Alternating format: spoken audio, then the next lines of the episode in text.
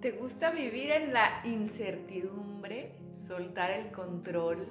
¿Te sabes la técnica del té sorpresa? Nuestro tema del día de hoy. Un temazo en este café con Special Bros. Les saluda Emanuel Meraz y Abril Meraz.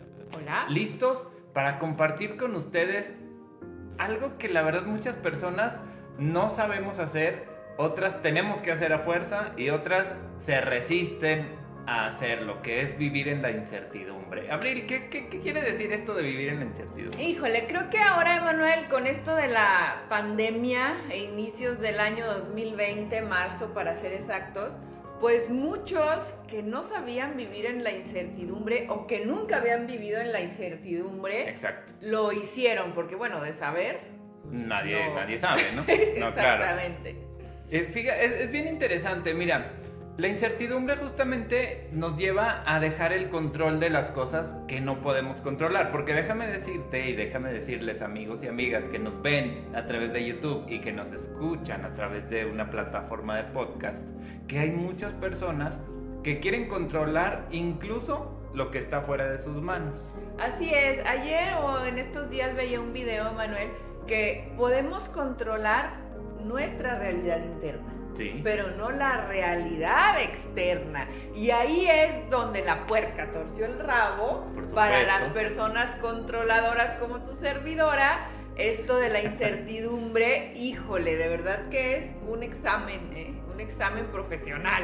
Pasa mucho con las cosas, como decíamos, que no podemos controlar, por ejemplo, el clima. Ajá. Por ejemplo, eh, algunas situaciones complicadas de, forma física, como es el caso de una discapacidad, como las reacciones de otras personas, como nuestros seres queridos. Nos encantaría que reaccionaran como nosotros queremos, porque ya tenemos nuestro plan mental de que le voy a decir esto cuando me diga esto, y entonces así, y entonces ah, y entonces nos vamos a arreglar. Y, resulta que cuando llego ni siquiera me habla, o no me dice lo que quiero eh, que, que me diga, y no puedo seguir con el guion o resulta que tengo un plan y empieza a llover y no puedo hacer lo que venía a hacer porque pues están las cosas fuera de mi control, fuera de mis manos, pero el problema es cómo reacciono cuando esas cosas están fuera de mi control. Bueno, nosotros como ustedes les hemos platicado en videos anteriores, en podcasts anteriores,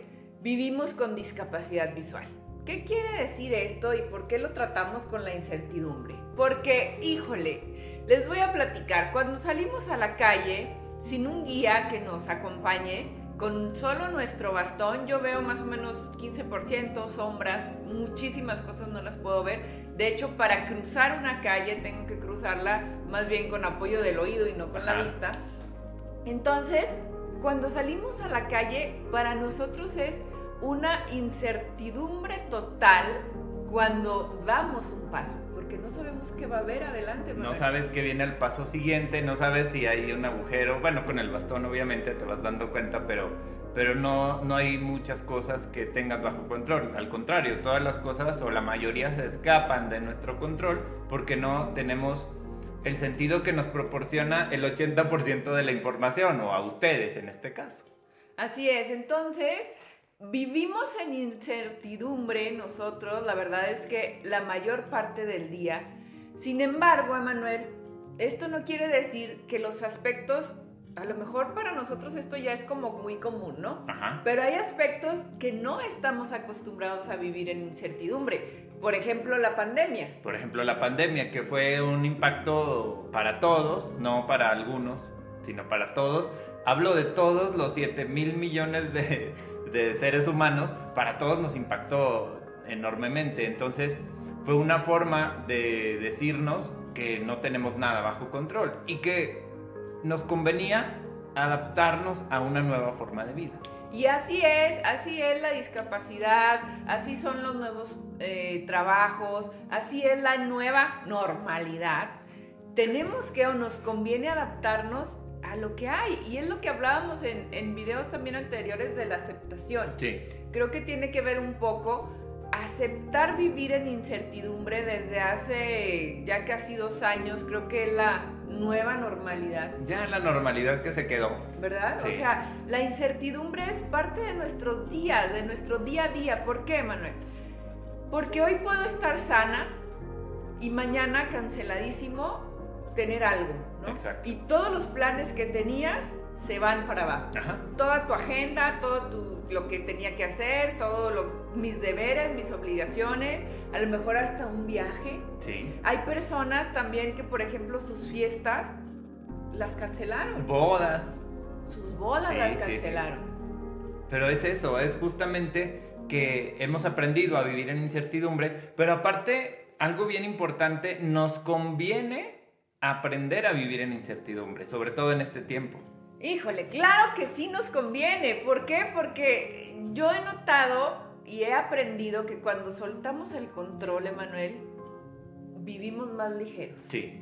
Vivimos y fluimos más ligeros y es como, ok, no se dio esto, pero no, no importa, vamos a ver qué más se da. Aprender a confiar, aprender a confiar en, el- en lo que viene, aprender a confiar a lo mejor también en nosotros, pero a confiar, no sé si todos los que nos estén viendo y escuchando confíen en, en un o crean en un ser superior o en una energía superior.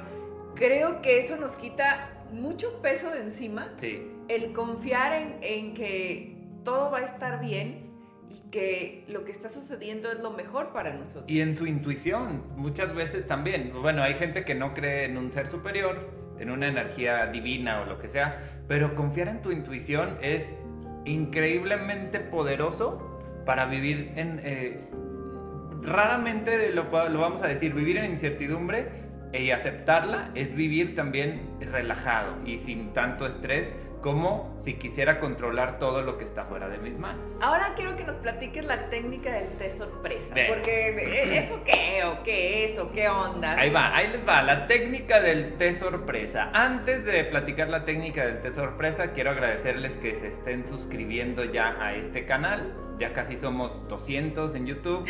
Ya casi... es un- 200 mil. no, es un buen número, es un buen número. Vamos, ahí vamos. eh, Es nuestro tercer video. No, es cierto. Sí, bueno, en, este, en esta tanda.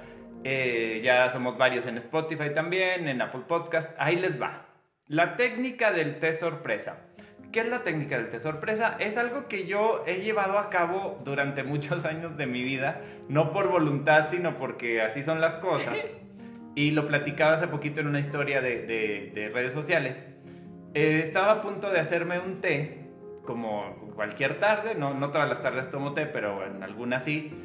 Agarro una bolsita del té, hay una caja ahí en casa, donde vienen algunos tés de diferentes sabores. Ah. En cada cajita vienen tés como de 6 o 7 sabores. Mm. Entonces, agarro un, un sobrecito y en lugar de decir, ay, quiero un té de limón con jengibre y frustrarme si no es de limón con jengibre y me sale uno de, vainilla con manzanilla, por ejemplo, pues entonces yo digo, ah, mi té es un té sorpresa.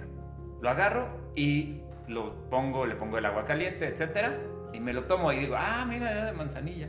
Entonces, no me frustro porque no son las cosas como yo quiero, porque aparte no lo podía resolver en ese momento. No había alguien que me dijera, ah, ese no es de, limón, ese es de manzanilla, por ejemplo, ¿no? Entonces, esa técnica a mí me ha servido en muchas situaciones eh, referente a la discapacidad visual, por supuesto, porque es algo que no puedo controlar, pero también en otras de la vida, porque voy a un restaurante y está cerrado, ¿y ahora? Pues ahora no nos tocaba ir ahí, punto. No pasa absolutamente nada. Hay gente que sí, que se enoja, se molesta, rechaza la situación que está pasando, pero realmente está pasando, no podemos hacer más.